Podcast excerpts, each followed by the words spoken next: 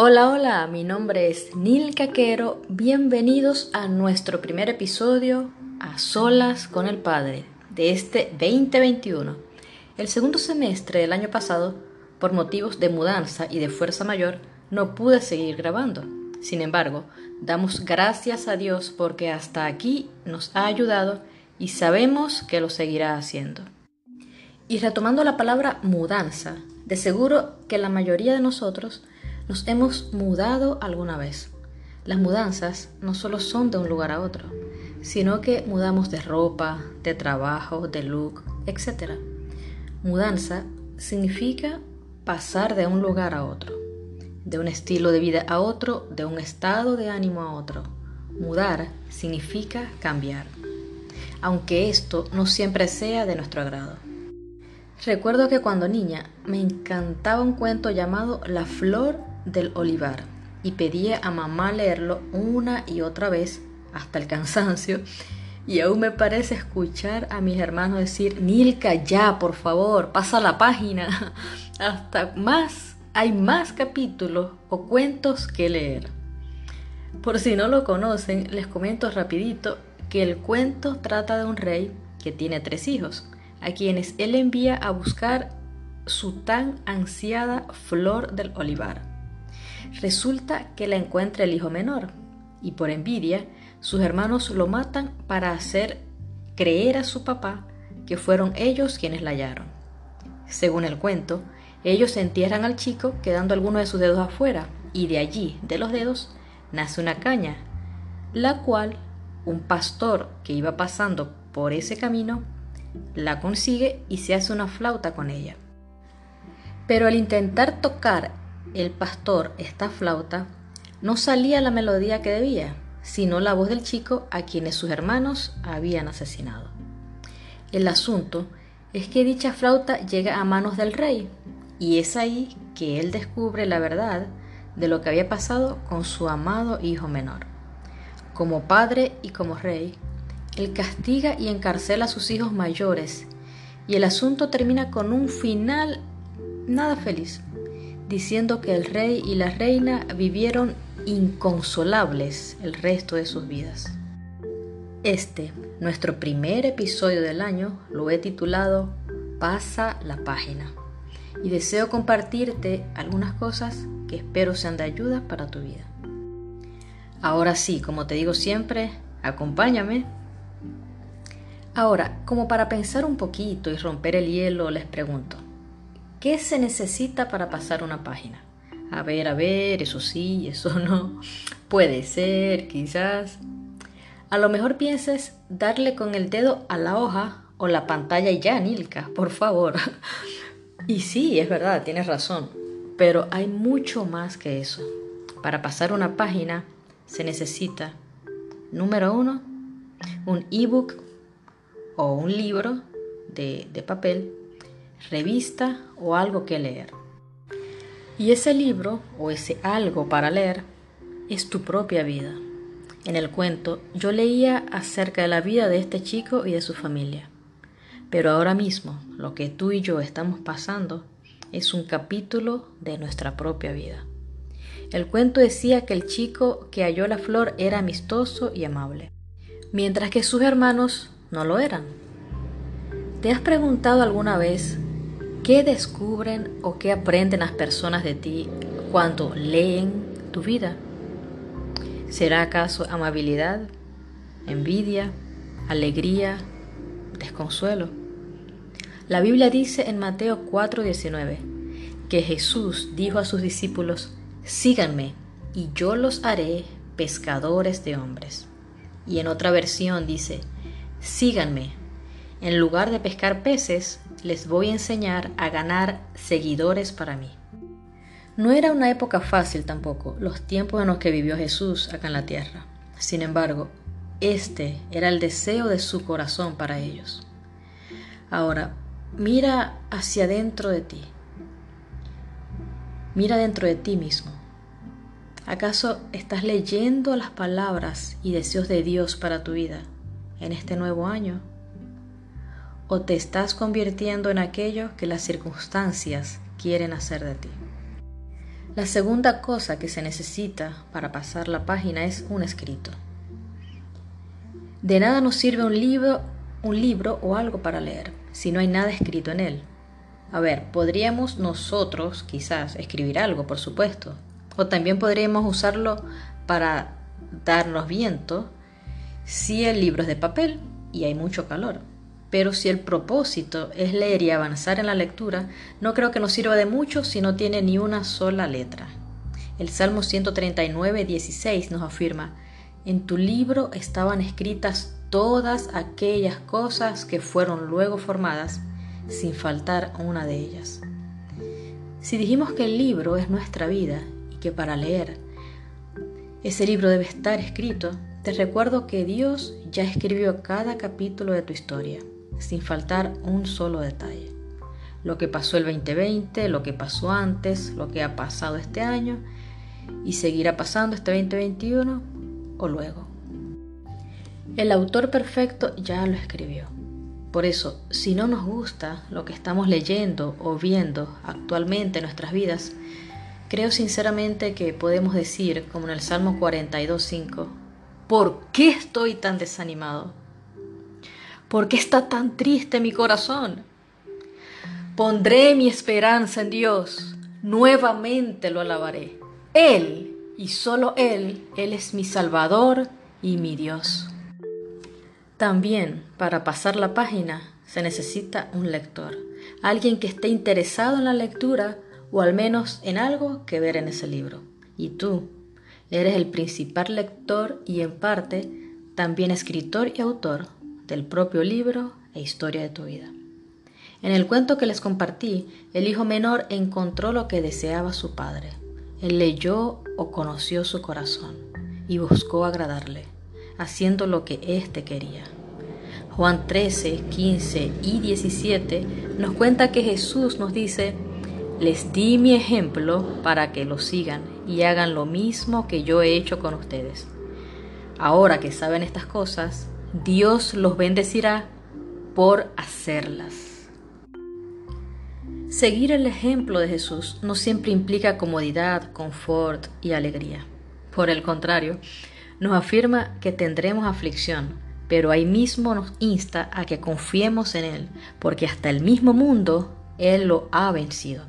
Y lo que leemos en Juan no nos asegura ser bendecidos por saber de Él, ni mucho menos de las cosas que Él hace, sino por hacer lo mismo que Él hizo.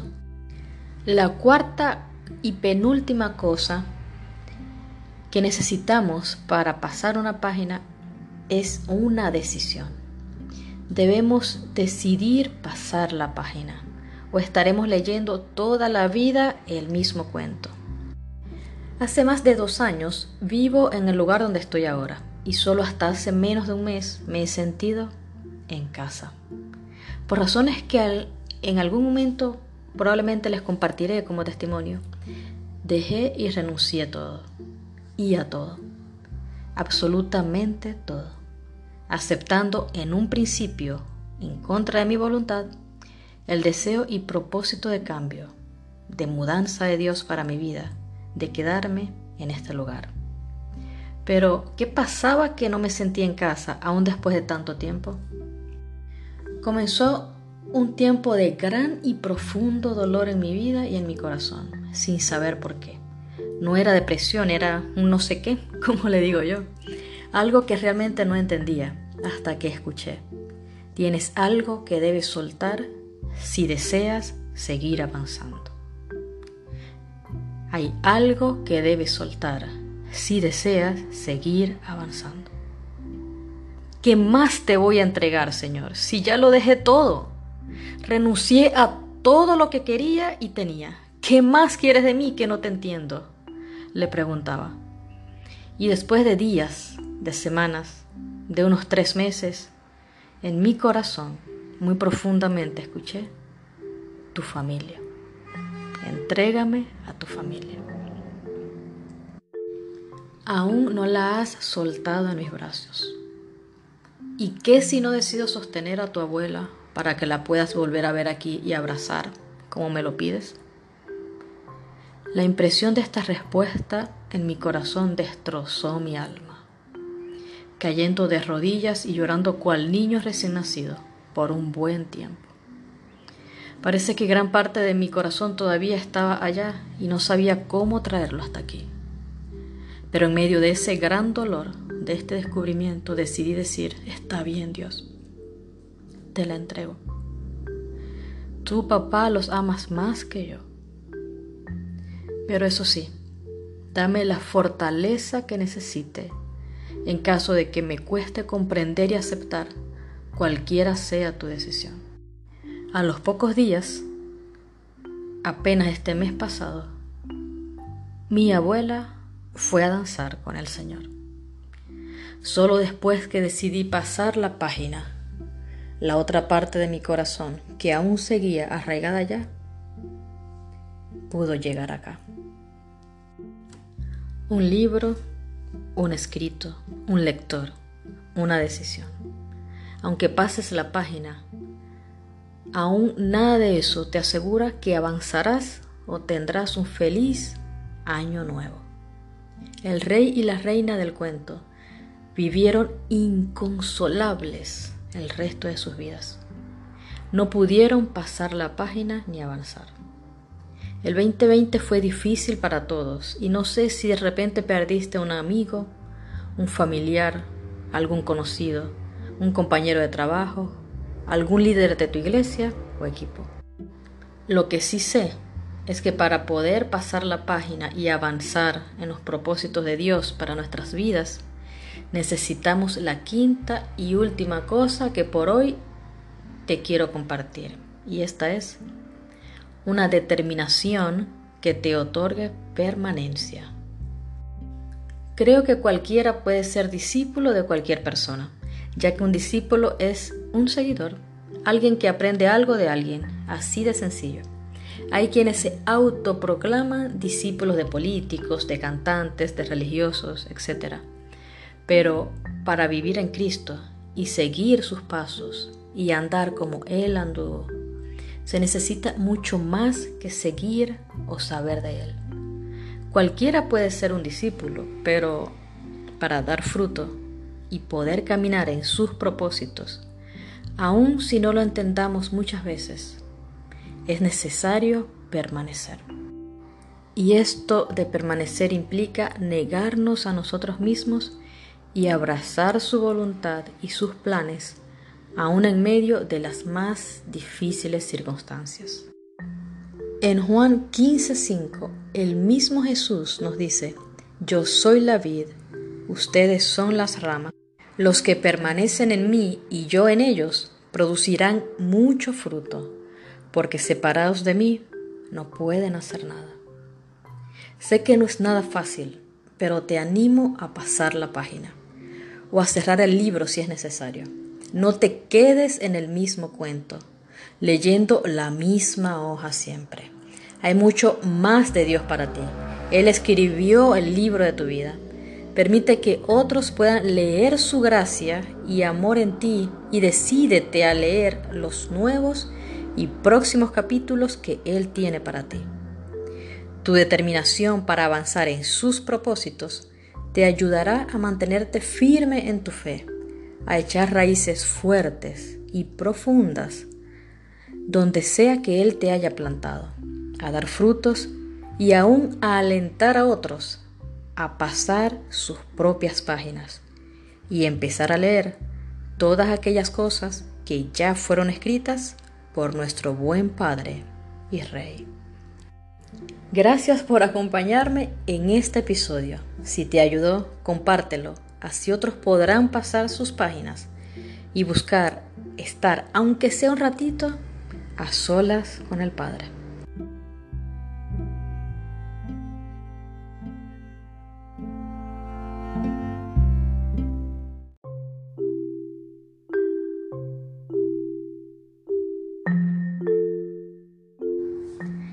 Hola, hola, mi nombre es Nil Caquero, bienvenidos a un nuevo episodio de A Solas con el Padre. En el capítulo anterior estuvimos conversando un poco acerca de pasar la página y de comenzar a vivir lo nuevo que Dios tiene para cada uno de nosotros. Hoy, antes de comenzar con nuestro episodio del día, quería comentarte una anécdota de mi niñez que me gusta mucho. Y esto es el juego de las escondidas. De chica me encantaba jugar a los escondidos o a las escondidas o al escondite con mis hermanos. Y la parte que más me encantaba era el hecho de buscarlos a ellos. Me aburría un poco el estar contando porque sentía que estaba detenida, que no podía hacer mucho nada más que contar. Y esto les daba a ellos tiempo para ganar y esconderse donde yo no pudiera eh, encontrarlos. Así que me desesperaba un poco el hecho de estar parada con los ojos tapados en un rincón contando y contando, mientras que ellos disfrutaban el esconderse y yo no podía buscarlos, que era esta mi parte favorita.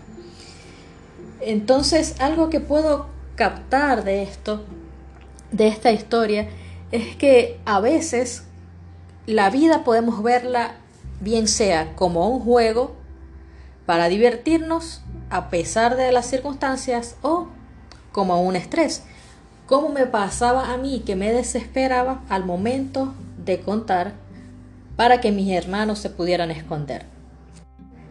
Y si bien es cierto que la vida no es un juego como tal, ni que ni que pretendo decir que tenemos que quitar relevancia a todos los aspectos o asuntos importantes de nuestra vida con el hecho de quizás verla como un juego, con la frase que, que acabo de comentar, la idea en este punto es que sí podemos ver la vida como un estrés o como algo que de repente nos pone ansiosos. En mi caso, al momento de jugar con mis hermanos cuando niña, me ponía súper ansiosa el hecho de estar contando porque para mí estar contando con los ojos cerrados hasta el número, no sé, 50, por ejemplo, me desesperaba porque sentía que me detenía el hecho de contar.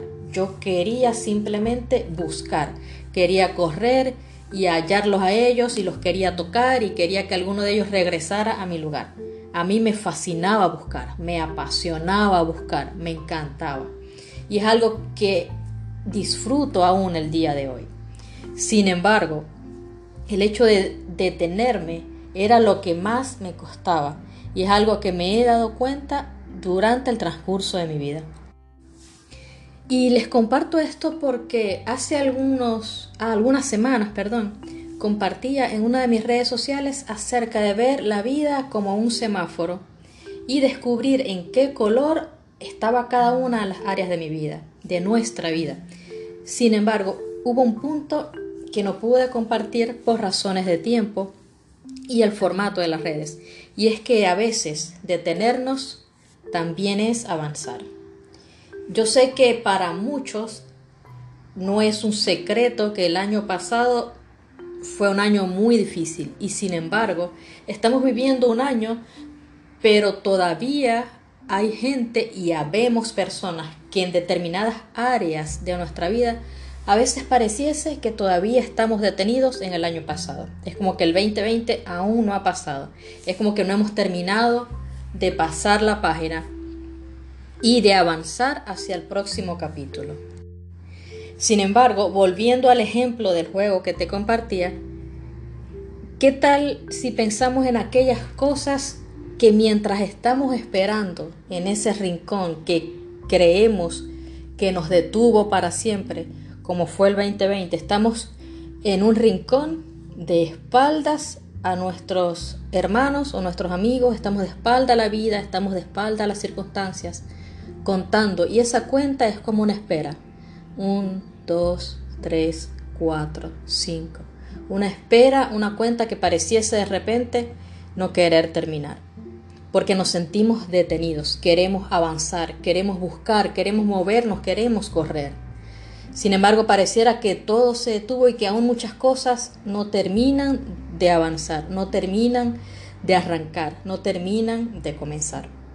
Pero quería animarte con esta ilustración a descubrir cuáles son esas cosas en tu vida en las que has podido avanzar en medio de esta cuenta, en medio de estar en ese rincón en el que pareciera que el 2020 nos ha detenido o nos detuvo o quiere mantenernos detenidos.